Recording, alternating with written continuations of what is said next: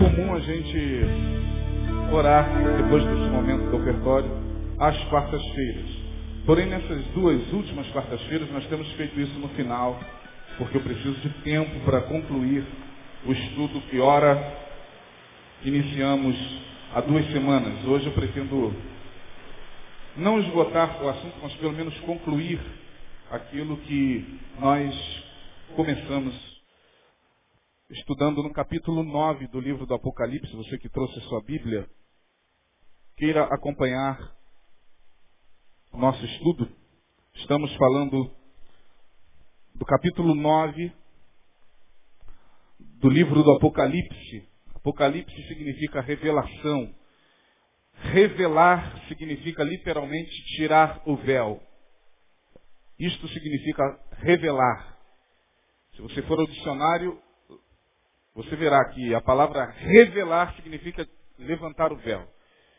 E foi isso que Deus fez com João lá na ilha de Pátimos, quando João, aproximadamente no ano 95, 96 da era cristã, o último dos apóstolos a permanecer vivo depois da perseguição do Império Romano, todos os demais apóstolos, Pedro, Tiago, Paulo, Barnabé e todos os demais apóstolos da, da igreja primitiva já haviam morrido por causa da perseguição. João foi um dos últimos.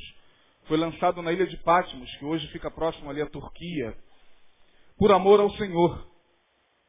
E Deus achou por bem revelar, ou seja, aparecer-lhe e mostrar-lhe algumas coisas que deveriam em breve acontecer. O Apocalipse é uma revelação que Deus deu a João através de Jesus Cristo, enviando o seu anjo para lhe mostrar algumas coisas que estavam acontecendo.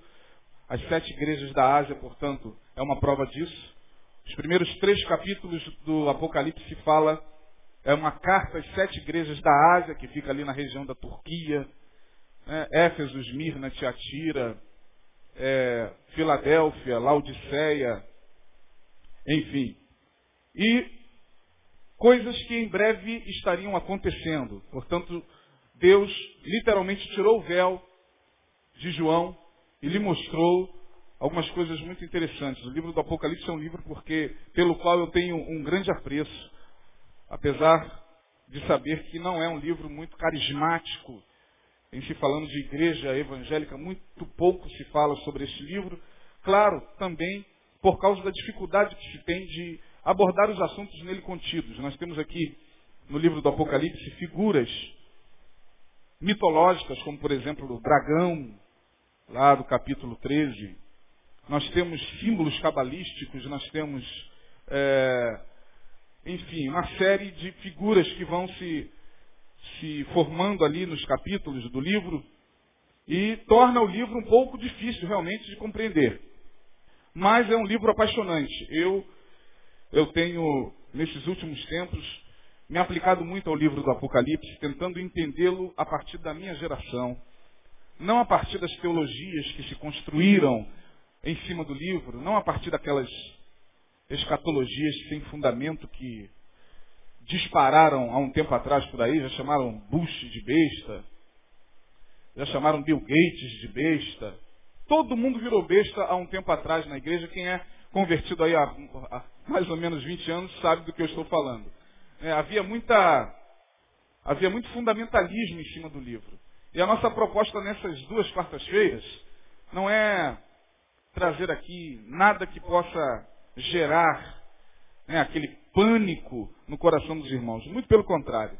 Estamos estudando o Apocalipse e hoje temos ferramentas para entender o Apocalipse. A tecnologia nos ajuda a entender o livro do Apocalipse. As invenções atuais nos ajudam a entender o livro do Apocalipse. As produções humanas nos ajudam a entender o livro do Apocalipse. No capítulo 9, o texto fala do momento em que a quinta trombeta é tocada. Sete trombetas são tocadas. E eu escolhi o capítulo 9 porque esse texto é um texto que eu percebi ser extremamente contemporâneo e, e contextual. É, é, tem muito a ver com o nosso tempo. E o texto diz que o quinto anjo, ao tocar sua trombeta, uma estrela caiu do céu na terra e foi-lhe dada a chave do, do, do poço do abismo. Ela abre, essa estrela abre o poço e do poço sobe uma fumaça como uma grande fornalha. Está lá no primeiro no, no versículo de número 2. E diz que dessa fumaça vieram gafanhotos. Foi a visão que João teve. Sendo que esses gafanhotos, descritos aqui no capítulo 9, não tem nada a ver com esse gafanhoto que nós conhecemos e que destrói a nossa plantação. Antes fosse. Mas os gafanhotos que se configuram aqui nesse capítulo, eles, na verdade, são seres híbridos. O que é um ser híbrido? Um ser híbrido é a mistura, é um ser que é composto pela mistura de partes, né? Como o Minotauro, não sei se vocês lembram do Minotauro. Quantos já viram aqueles filmes de mitologia grega? O Minotauro é aquele homem metade é, é, metade homem, né, da cintura para cima ele é homem, da cintura para baixo ele é animal, ele é um cavalo, sei lá o que, que é aquilo. Ele tem aqueles chifres. Um touro. Um touro. Metade homem, metade touro.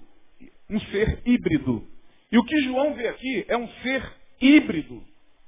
A partir do versículo de número 7, diz João que o, o gafanhoto tinha composições, ele estava sendo formado na sua visão, na sua revelação, por questões muito conhecidas de todos nós. Os gafanhotos, eles tinham, nós falamos aqui nessas duas últimas quartas-feiras, eles tinham, é, eles tinham um aspecto semelhante a cavalos preparados para a peleja. Está aí no verso de número 7. O aspecto dos gafanhotos era semelhante a cavalos preparados para a peleja. E nós falamos aqui detidamente que isso nos se traduz a cada um de nós como expectação da guerra. Falamos da guerra, guerra entre as nações, guerra, é, guerrilhas urbanas, é, guerras familiares, guerras, guerras, guerras e mais guerras. Nascemos sob o signo da guerra. Morremos sob o signo da guerra. O mundo sempre esteve em guerra. E diz João que o aspecto destes seres era semelhante a cavalos preparados para a peleja, ou seja, expectação, expectativa de guerra. O mundo encontra-se assim desde então. Desde então. E diz mais, diz que na sua cabeça havia como que coroas parecendo ouro. Versículo de número 7, havia na sua cabeça como que coroas parecendo ouro. Falamos sobre a busca do poder. Ouro significa poder. Coroa na cabeça significa poder, monarquia, reinado. As guerras que nós acompanhamos hoje pela televisão e as que já aconteceram, as que estão por acontecer, o mundo vive numa expectativa de terceira guerra mundial. Não sei se vocês já ouviram falar sobre isso. Mas aqui e ali, né, na faculdade, na academia, na, na, nos papos informais, fala-se da possibilidade de uma terceira guerra mundial. E eu acredito, porque se esse conflito que está acontecendo no Oriente Médio, entre Israel e Palestina, se deflagrar com proporções macros, entra os Estados Unidos, como já entrou naquela guerra do Golfo, lembra da guerra do Golfo? Tempestade no deserto. Entra, eh, consequentemente, entra a Rússia entra as forças aliadas e daqui a pouco estaremos diante de um conflito, como os dois anteriores, que varreram o mundo, Primeira e Segunda Guerras Mundiais. Por que isso? Porque todos querem o poder. Na sua cabeça havia como que coroas parecendo ouro. Busca pelo poder. Todos querem um pedaço do seu reino. Todos querem reinar. Todos querem chegar lá. Até a igreja. Com essa teologia triunfalista da prosperidade, meu irmão, você tem que chegar lá. Custe o que custar, declare. Essa coroa de ouro, meu irmão, você precisa colocar na sua cabeça. E hoje, sinônimo de vitorioso na igreja evangélica significa andar com a coroa de ouro dos gafanhotos para cima e para baixo. Sinônimo de ser vencedor Lembrando que na, na, no Evangelho, o vencedor, a partir de Jesus, eu não conheço ninguém maior do que Jesus para nos, nos inspirar a vitória. Mas Jesus, mesmo sendo vencedor, em momento algum ele vence a dor. O vencedor nem sempre vence dor. O vencedor nem sempre vence dor. Mas a igreja hoje declara vitória contra essa dor. Todo mundo quer fugir da dor. Todo mundo luta como um instinto de sobrevivência para não sentir dor, mas as dores elas são comuns até ao vencedor. Mas quem tem essa visão embaçada pela coroa de ouro do gafanhoto não entende dessa forma, porque ele quer buscar o poder. Eu disse aqui sobre Mateus capítulo 4, vocês conhecem muito bem a passagem da tentação de Cristo. Então, meus irmãos, falei sobre Mateus capítulo 4. Lembra daquela batalha espiritual que teve entre Jesus e o diabo? E aquela proposta tentadora, indecente, que o diabo fez para Jesus, tudo isso te darei. Se o quê? Ou seja, olha a tática do diabo. Eu colocarei uma coroa de ouro na sua cabeça, se você prostrado me adorar. Aí Jesus respondeu através da palavra dizendo: Vai-te, Satanás, porque somente ao Senhor teu Deus adorarás e só a Ele servirás. O problema é que atrás de Jesus tinha uma fila de evangélicos querendo esse lugar. Ô Senhor, o senhor não vai querer não? Não, então por favor, o senhor não quis. Um abraço, tchau. O, o seu, seu Satanás, é só se prostrar. Mas é só isso, é só isso. E aí eu vou receber essa coroa do gafanhoto na cabeça e vou, vou, vou reinar. É isso aí, meu filho. E muitos crentes estão se prostrando diante da proposta de Satã. Essa é a realidade, meus irmãos. No verso de número 8, de, aliás, ainda no verso 7, no finalzinho, diz que esses gafanhotos, eles não só tinham é, aspecto semelhante a cavalos preparados para a peleja, não só tinham em suas cabeças coroas parecendo ouro, mas também tinha rosto de homem. Rosto de homem. Eu pedi até para que na quarta-feira passada alguém que desenhasse se manifestasse, porque eu gostaria de ver isso no papel. Como é que, como é que deve, João deve ter visto esses gafanhotos, meus irmãos? Que coisa é essa? Rosto de homem, nós falamos sobre inteligência humana. Inteligência humana, que a cada dia vem se manifestando para o mal. Para o bem também. Mas muito mais para o mal.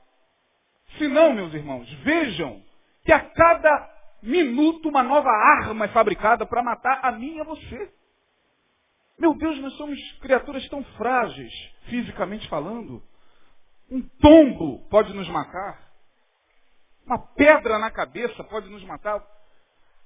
Eu fico perplexo quando eu vejo armas poderosíssimas, fuzis de última geração de fabricação israelense e com miras de longo alcance e com não sei quantos tiros por segundo. Eu fico pensando nisso tudo para me matar.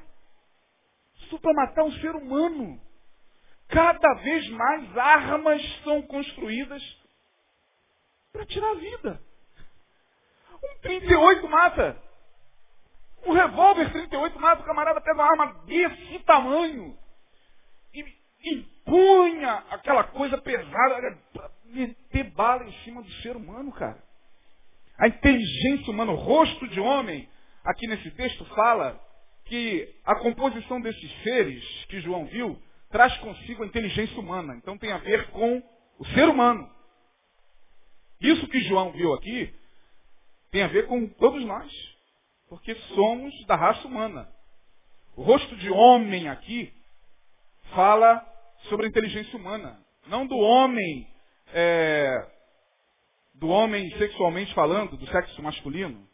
Ser humano do sexo masculino. Não, fala do ser humano, da raça humana, do homem como raça humana inteligência humana.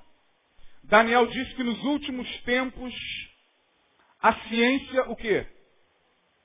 Quem lembra?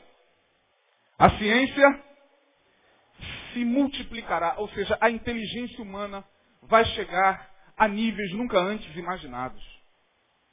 Hoje nós temos micropartículas nanotecnológicas que viajam para dentro do teu corpo e do meu. De forma assustadora, irmão. De forma assustadora. Hoje, já se fala dos, da, da, da poeira tecnológica. Isso já está sendo construído pela inteligência americana. Sabe o que é poeira tecnológica? A nanotecnologia, ou seja, a nanotecnologia é a capacidade de diminuir cada vez mais a matéria a ponto da matéria não ser vista. Ou seja, ela está aqui, mas você não vê, mas ela está aqui. Isso é nanotecnologia. Através da nanotecnologia você tem o seu celular, você tem o seu computador, você tem o seu iPod, você tem o que não pode, você tem é, todas essas tecnologias que nós usamos no dia a dia, a nanotecnologia, mas já se fala de poeiras cósmicas, de, de poeiras espiãs, onde eles vão soprar poeira, poeira vai entrar e vai registrar e captar imagem, som, e alguém vai estar lá vendo. Você pensa que isso é brincadeira? Ei, acorda, irmão. Século XXI chegou. Oh, oh, isso, isso já é uma realidade. Não fica olhando para mim assim assustado, não. Vai ligar lá na tua casa o Discovery Channel. Quem tem? Veja a televisão, veja os jornais, compre as revistas que estão na, na, nas bancas. Viver, Mente Cérebro, é, e isto é, acompanhe a tecnologia, você vai ver que nós chegamos a, a, a, níveis inimagináveis da inteligência humana. E a inteligência humana está levando a humanidade cada vez mais para o abismo. Diz também no verso número 8 que esses seres tinham cabelos de mulher. Vê se não é isso que está na sua Bíblia aí, você que está acompanhando o capítulo 9.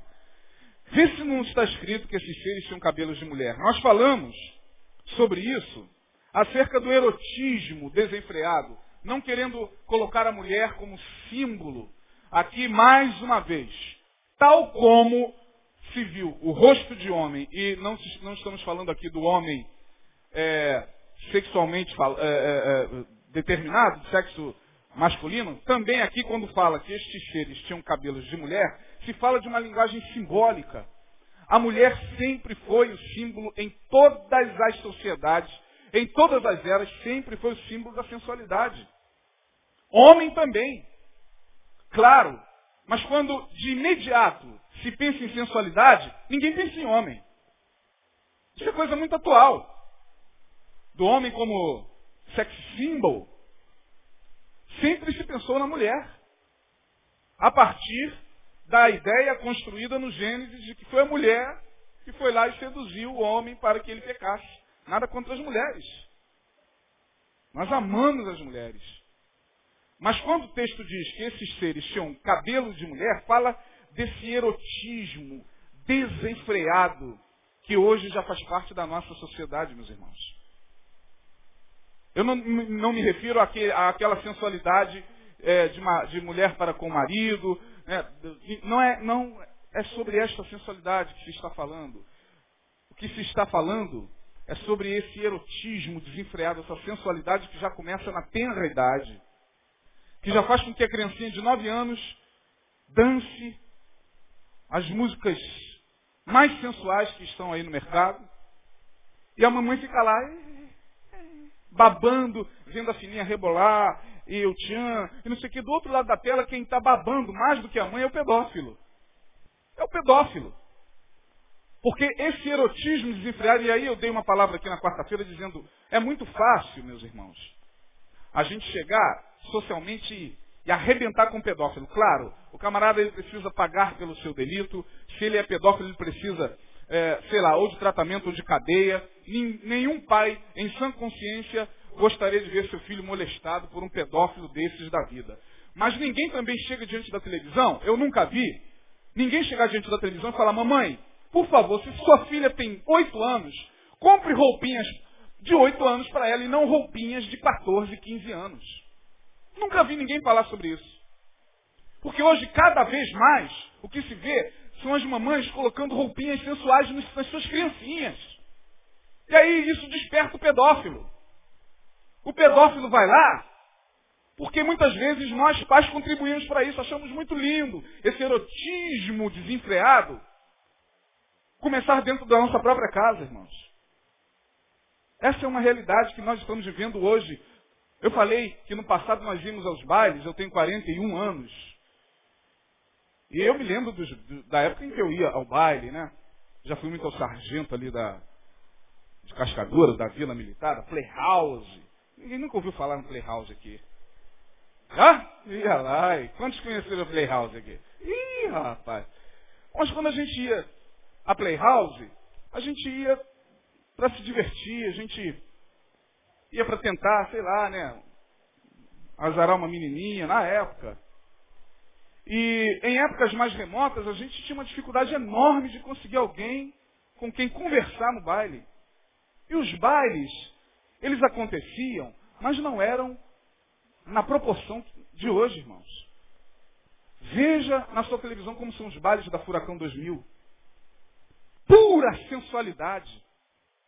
As meninas que saem das suas casas para ir a um baile da Furacão 2000, elas não vão para se divertir. Elas vão muitas vezes sabendo que lá terá uma câmera. E diante da câmera ela vai exibir toda a sua sensualidade. Será que estou falando alguma besteira? Veja os bailes da Furacão 2000. Vá a um. Obrigado, não vai não, irmão. Está dentro da sua casa. Precisa sair.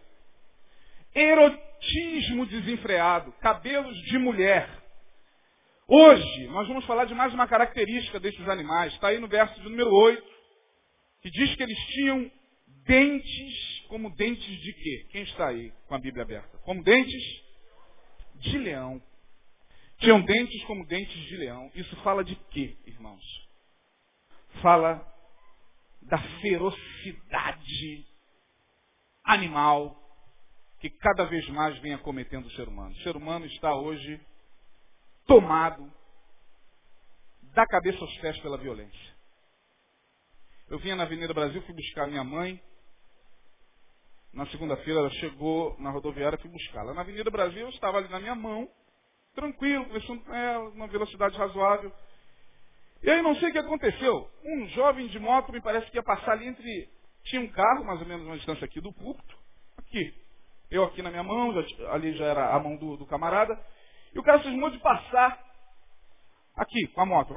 Aí eu, eu sei que não, não, não, tive culpa, mas me parece que o camarada estreitou um pouco mais. Quando estreitou, ele deu uma freada, deu um cavalinho de pau e começou a xingar em cima da moto. Filho disso, filho daquilo, vai tomar naquele lugar. Minha mãe, meu filho, fecha a janela. Eu falei, não fica tranquila. Ele, vai tomar naquele lugar. E o cara foi cavalgando na moto, xingando, raivoso. Assim que as pessoas estão hoje raivosas. Dente de leão fala de ferocidade animal. O leão precisa dos seus dentes para matar a presa. É assim que o ser humano vive hoje. Vive e convive com essa violência extrema. Meus irmãos amados, nós chegamos a um nível tal da, da violência no coração do homem que hoje realmente dá medo. Você tem que pisar de fato no pé das pessoas e automaticamente, ou melhor, se as pessoas, ao contrário, pisarem nos teus pés, o que, que você tem que fazer? Peça desculpa. Porque hoje as pessoas estão tomadas por essa animalidade feroz. O ser humano se tornou um animal. Hoje se mata barbaramente por qualquer coisa, irmão, por qualquer coisa. Se você esbarrar hoje numa pessoa, ela já está querendo partir para cima de você, porque ela já está tomada pela ferocidade animal. O leão é esse animal que vive da violência. Não sei nem se a gente poderia classificar como violência, mas quando a gente olha o, leão, na verdade é a leoa, né? Que caça, mas é, dentro do reino, né? Tudo é leão, tudo é do gênero, tudo é felino. A gente vê como ele é violento, como seus dentes dão medo. Diz que esses seres tinham dentes como dentes de leão. Hoje o ser humano está vivendo através do sistema instintivo. Hoje não se usa mais a razão para nada, não se usa mais o diálogo para nada. não se usa mais a, a, a cortesia para nada. Tudo hoje está na base do instinto. Do instinto. O ser humano vive por instinto. Ele vive através do sistema reptiliano, que é esse sistema instintivo que nós temos através do cerebelo aqui. Que faz com que a gente volte aos estados mais primitivos e, em pleno século XXI, de terra e gravata, em plena Avenida Rio Branco ou Avenida Paulista, você vê um camarada se tornar um homem das cavernas. Com a sua pastinha de executivo, com sua roupa de executivo de homem civilizado do século XXI, o que você vê é o camarada se tornar um animal. Como as cenas que foram mostradas de um camarada que, porque o outro, me parece que fechou o seu carro, ele saiu de terno, pegou uma barra de ferro esmagou a cabeça. Quem lembra disso? Esmagou ferocidade animal. Dentes de leão. Fala da violência, dos instintos. E esse tempo é mais presente do que nunca. A violência está do nosso lado. Diz também que eles tinham couraças de ferro. Veja aí no verso de número 9. Eles tinham couraças como couraças de ferro. Não é isso que está aí? Couraça de ferro. Uma couraça, ela protege. Ela não permite que nada te atinja. Não é isso? As couraças usadas nas batalhas de antigamente, elas faziam com que o soldado fosse protegido de uma flecha ou, enfim, de um dispositivo qualquer, de um projétil qualquer. Coura, eles tinham couraças como couraças como couraças de ferro. O que, que isso tem a ver com tudo que nós estamos falando nessas três quartas-feiras? Fala isso aqui de impenetrabilidade, de impermeabilidade. O ser humano hoje está cada vez mais impenetrável nos seus sentimentos. Nada hoje mais consegue atingi-lo. Principalmente quando isso é lançado na direção de uma mudança. Vou explicar melhor. Estamos falando de guerras, estamos falando de erotismo desenfreado, estamos falando de violência. Tudo hoje que vai de encontro a estas características, na vida de algumas pessoas já não entra. Elas estão como que protegidas por essa couraça de ferro. Portanto, hoje, alguns seres humanos, para não dizer a maioria, já se tornou impenetrável. Eles não conseguem mais se deixar penetrar pelo amor. Eles não conseguem mais se deixar penetrar pela palavra de Deus. A palavra está sendo pregada, o camarada está sentado, olhando para cá, mas ele está com couraça de ferro. A palavra não consegue mais penetrar no coração. Não consegue, porque essa couraça de ferro do gafanhoto já atingiu de tal forma, já chegou de tal forma na vida de algumas pessoas que não adianta. Você pode falar que ele precisa mudar o rumo da sua vida. Você pode falar que ele precisa trazer à memória a, a, a, estrada da sua, da, da, da sua consciência. E o cara não está nem aí. Porque hoje ele só se deixa penetrar por aquilo que lhe apraz. Por aquilo que lhe agrada aos ouvidos. Mas quando a palavra vem de encontro ao coração, para que essa palavra mude a minha vida, os meus caminhos, que muitas vezes não estão sendo agradáveis diante do Senhor, vem para mudar sentimentos negativos que já estão alojados no meu coração há muito tempo. Bate e volta, que é couraço de ferro. Veja se não é assim que está acontecendo no nosso meio, irmãos. Muitas pessoas já não ouvem mais. Por isso que o Espírito Santo está clamando quem tem ouvidos para ouvir, ouça, perceba que essa palavra, quem tem ouvidos para ouvir, ouça o que o Espírito diz às igrejas, é do Apocalipse. É a palavra que foi dirigida às sete igrejas da Ásia. Olha que interessante. Vai juntando as peças. Por quê? Porque o povo do Apocalipse, a, geração apocalíptica, teria todas essas características que nós estamos estudando aqui, mais essa.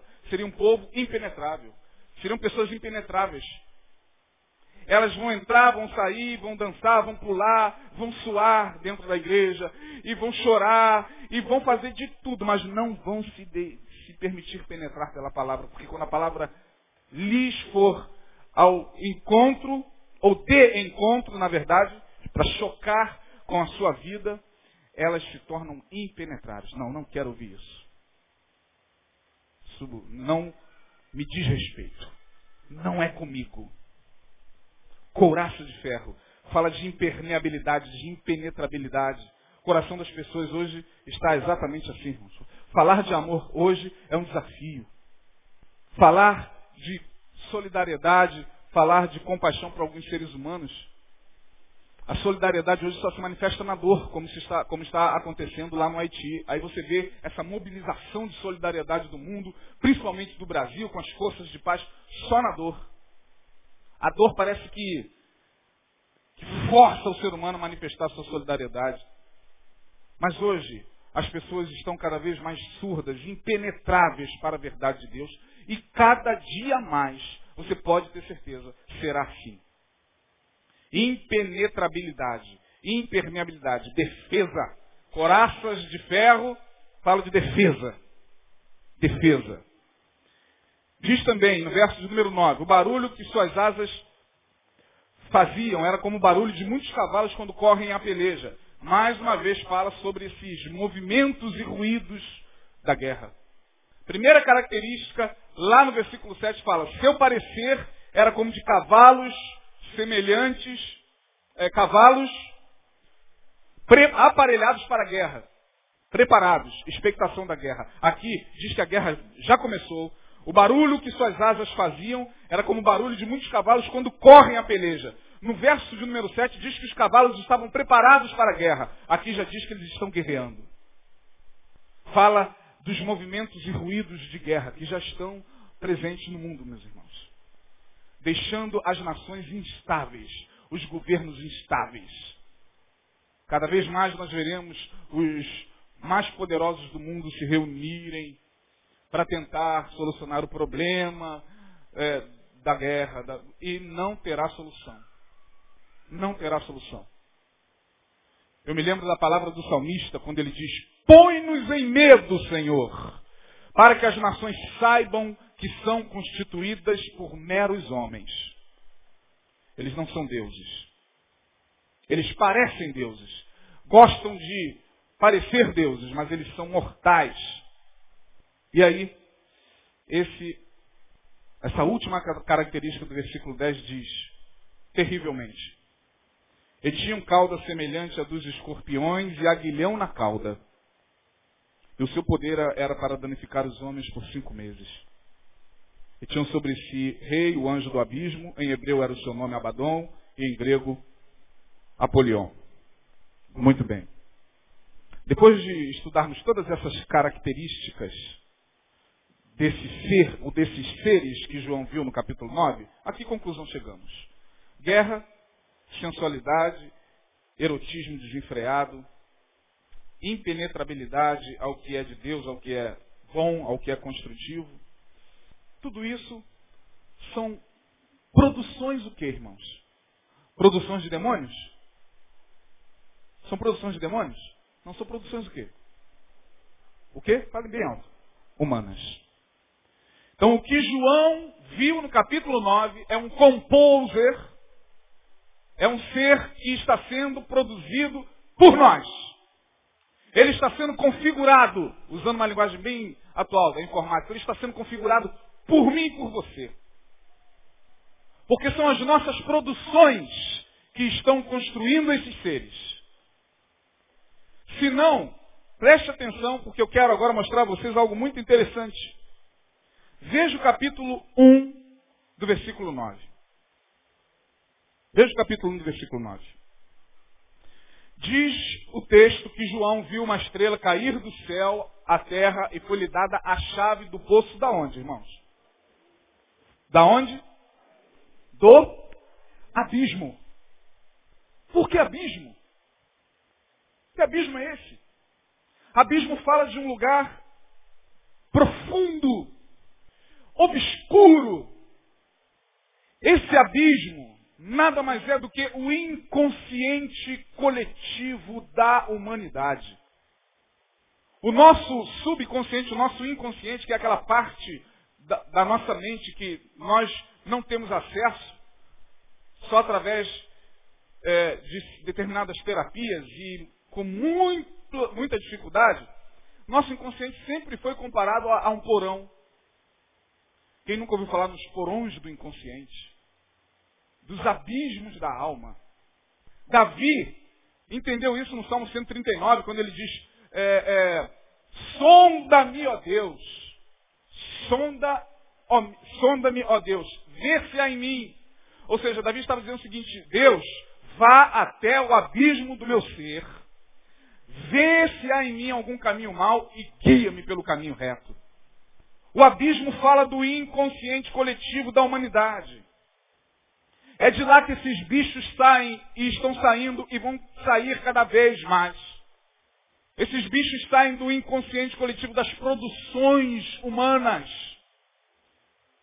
Esse ser híbrido, esse composer, esse Frankenstein, que João viu, na verdade, está sendo construído pela humanidade.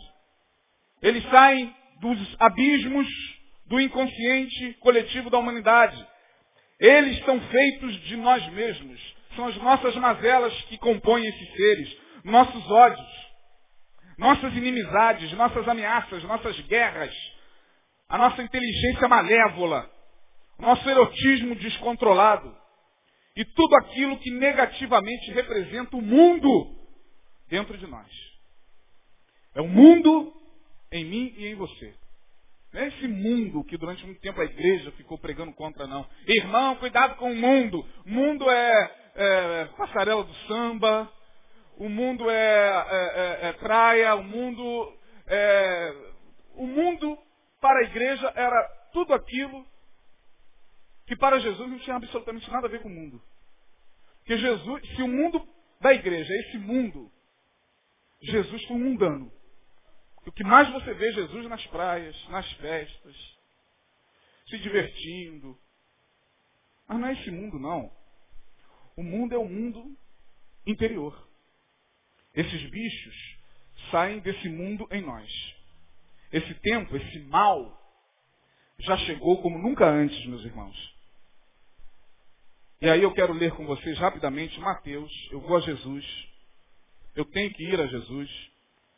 Mateus capítulo 15, verso 17. Estavam lá discutindo, por que, que teus discípulos não lavam a mão? Por que, que teus discípulos, quando vão comendo, lavam a mão? Aquela questão toda. A partir do verso 17 do capítulo 15, diz Jesus aos fariseus que estavam lá com aquelas querelas judaicas, por que, que teus discípulos não lavam a mão? para comer, isso está na lei e tal. Aí Jesus diz aqui, ainda não compreendeis que tudo o que entra pela boca, ou seja, tudo que você comer, desce para o ventre e é lançado fora? Em outras palavras, Jesus está dizendo, meu amigo, tudo que você comer vai te levar direto ao banheiro. Ao vaso e à descarga. É isso que Jesus está dizendo. Mas o que sai.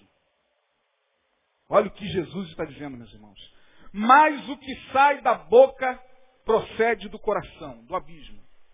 E isso contamina o homem. Porque do coração procedem os maus pensamentos, as mortes, os adultérios, a prostituição, os furtos, os falsos testemunhos e blasfêmias. São essas coisas que contaminam o homem. Então Jesus está me dando embasamento para afirmar que a gente tem que tomar muito cuidado com o que a gente está produzindo no caminho, porque vocês já aprenderam aqui que a serpente lá do Éden só é serpente porque Deus disse a ela, do pó da terra comerás para o resto da tua vida. A serpente é símbolo de Satanás. Então nós podemos entender que Jesus estava dizendo o seguinte, Satanás vai se alimentar daquilo que nós deixarmos no caminho. O que engorda o diabo é o que nós estamos construindo, esses seres que nós estamos construindo a cada dia, que a humanidade está construindo a cada dia. E diz o texto que eles vêm com veneno na cauda, veneno mortal. Que veneno é esse? Aquele veneno da picada do escorpião? Não. Eu nunca fui picado por um escorpião. mas acredito que a picada deve doer muito. Mas não é dessa picada que João está dizendo, ele está falando do veneno da angústia, do desespero. Olhem aqui para mim e veja se o medo, a angústia, o desespero já não está como onda avassaladora alcançando a humanidade. Por que dos surtos, meus irmãos? Por que das síndromes repentinas que faz um camarada do nada matar alguém com quem estava ontem jantando e muito feliz? Que surtos são esses? É o veneno desses seres que já começa a morder as almas humanas sem esperança. Aquele que tem ouvidos para ouvir, ouça.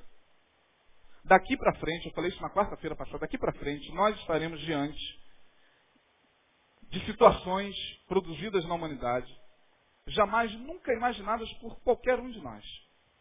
Porque o veneno da angústia, o poder da cauda desses escorpiões já está picando devagarinho as pessoas que não têm mais esperança, que rejeitam ao Filho de Deus, que viram as costas para Deus. Meus irmãos, a coisa está muito feia. Muito feia. O veneno da angústia. Abaddon, em hebraico. Apolion, em grego. O significado em ambas as línguas, hebraico e grego, é o mesmo. Destruição. Destruição. E tinham sobre si um rei. Os gafanhotos tinham sobre si rei. O anjo do abismo. Em hebreu era o seu nome Abaddon, em grego Apolion destruição. Vivemos na era da destruição. Da destruição do ser. Da destruição dos valores espirituais. Da destruição da fé.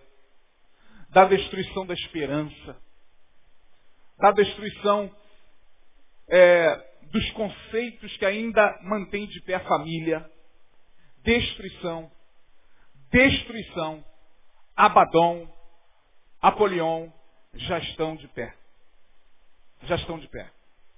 E esse mal já começa a morder as almas humanas sem esperança.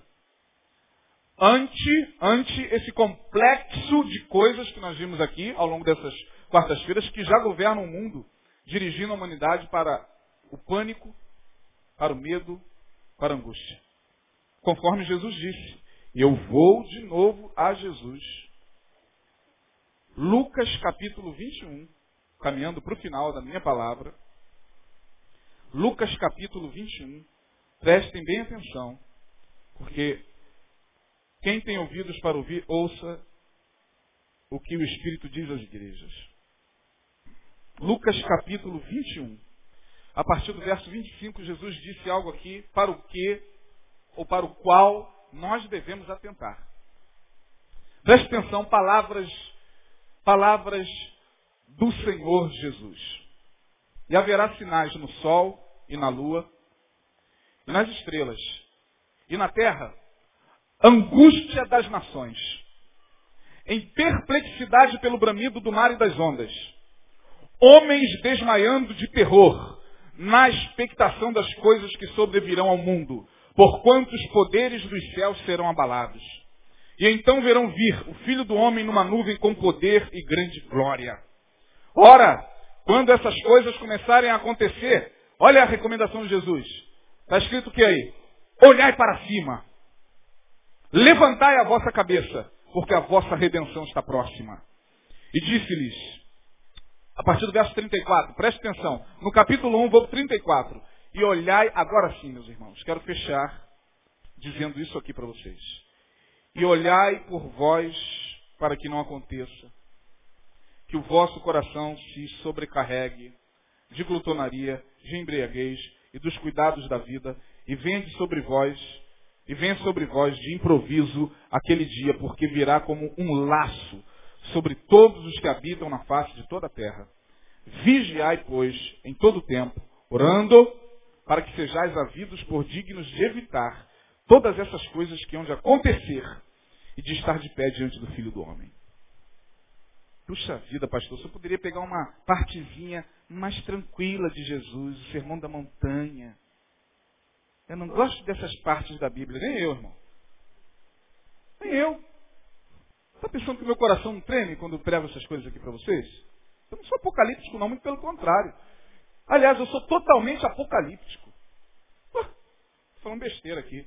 Eu sou hoje um dos pastores, talvez, mais apocalípticos da igreja. Porque eu creio no que está no Apocalipse. O Apocalipse diz que nós teremos novos céus e nova terra. Tomara que Deus coloque lá praias como as do Nordeste, as do Rio de Janeiro. Eu adoro praia. Eu amo a natureza. Eu amo o verde. Eu amo tudo isso. Mas a palavra de Deus está me dizendo, eu não posso me eximir de transmiti-la a vocês, porque foi Jesus quem falou que Todas essas coisas estão caminhando para a destruição. Ah, que Deus ruim. Não, não é Deus que é ruim, não. É o homem que está deflagrando o apocalipse a cada dia. É o homem. É o homem, gente. Deus não é sádico. Da onde a gente tirou essa ideia de um Deus que, sei lá, não tem nada para fazer no céu? Ah, eu vou brincar um pouco com a humanidade. Ai, o que, que eu faço? Vou pegar esse cometazinho aqui e vou fazer ele se chocar lá com Miami. É porque é assim que a gente imagina Deus. Muitos de nós. Ah, eu vou dar um soprinho para que aconteça um tsunami no, no continente asiático. Que isso, gente? Deus criou os céus e a terra e deu-as para que nós pudéssemos usufruir, mas veja o que o homem está fazendo. Não precisa ir muito longe, não. Sai aí na rua e você vai ver a quantidade de lixo que tem jogado pelas pessoas. Chegamos a um, um, um grau de insanidade coletiva tamanha que o cara chega em casa, liga a televisão, vê o que está acontecendo com São Paulo, vê o que está acontecendo com várias, vários estados do Brasil, e o cara sai dali, pega o carro, compra um refrigerante e joga a maldita lata na rua. Isso para mim é insanidade. Esse cara já foi acometido pela insanidade. Insanidade. A gente não é mais capaz de pegar o papelzinho da bala e jogar no lixo. Então quem é que está deflagrando o Apocalipse? Deus? É Deus que é ruim? Não, não é Deus que é ruim, não, gente. É o homem que cada vez mais vai apertar o gatilho do Apocalipse. Cada dia ele vai apertar um gatilho a mais. Cada dia, cada dia, cada dia. A camada de ozônio está aí, com um rombo maior do que o, lá do orçamento do, do Palácio do Planalto. Cada dia o homem deflagra o apocalipse. Cada lixo que ele joga no chão se volta contra ele. Aquela área de Angra dos Reis, que desabou na virada do ano, um geólogo altamente profissional lá esteve e disse o seguinte: olha, jamais poderiam ter construído casas aqui. A estrutura, a morfologia, ou seja, a, a, o formato desse lugar não comporta casas construídas. Mas quem é que quer saber? O cara fica rico, ele quer construir a sua mansão lá em Angra. Para tirar onda. Não estou aqui uh, usando a desgraça, para estou aqui falando de uma coisa que tem lógica. A gente não ouve mais os cientistas. Gente, por favor, não precisa mais ouvir ninguém falar do Apocalipse. Veja o jornal. Veja o jornal. E aí quem é o sádico? Quem é o perverso? Deus? Deus não. Não tem nada a ver com isso aqui. Ele só mostrou a João aquilo que a humanidade estaria produzindo nesses dias. O capítulo 9 fala desses seres. Jesus confirma isso. Mas de uma coisa eu quero chamar a atenção. Uma coisa eu quero chamar a atenção de vocês, para fechar. Voltando ao capítulo 9, olha que coisa maravilhosa. Isso aqui é. A palavra de Deus é, é tremenda. Veja aqui, no capítulo 9 diz o seguinte, verso 4, e aí a gente termina. Foi-lhes dito que não fizessem dano à erva da terra, nem a verdura alguma. Os gafanhotos não são aqueles insetos que a gente conhece nem a árvore alguma, mas somente aos homens que não têm na testa a marca, o sinal de Deus. Eu tenho certeza que na minha testa tem a marca do Cordeiro. Eu tenho certeza que aqueles que estão em Cristo já têm a sua vida guardada nele. Eu tenho certeza de que daqui para frente os que são do Cordeiro poderão até sofrer na carne algumas dessas angústias, mas não na alma. Não na alma. O Senhor guardará a nossa entrada e a nossa saída. Sabe, durante muito tempo eu interpretei esse texto dizendo que Deus ia guardar a minha entrada e a minha saída da minha casa. Aí eu até orava o Salmo 121, dizendo, ô oh, Senhor, estou indo trabalhar agora, o Senhor disse que vai guardar minha entrada e minha saída, mas depois eu fui percebendo que muita gente boa de Deus, muitos servos de Deus, saíram de casa e morreram. Foram cometidos por uma bala perdida, bateram com um carro e morreram. Aí eu fiquei num determinado tempo assim, meio que em crise. Puxa vida, mas está escrito que Deus ia guardar a nossa entrada e a nossa saída. Oh, não, depois eu entendi. Ah, Senhor, Tu guardarás a nossa entrada e a nossa saída deste mundo. Entraremos no mundo, sairemos dele guardados por Deus. Estaremos nele. Cada dia mais estaremos em Cristo para aqueles que têm certeza da marca do Cordeiro que está sobre a sua fronte. Essa marca não se vê a olho nu, nem em infravermelho.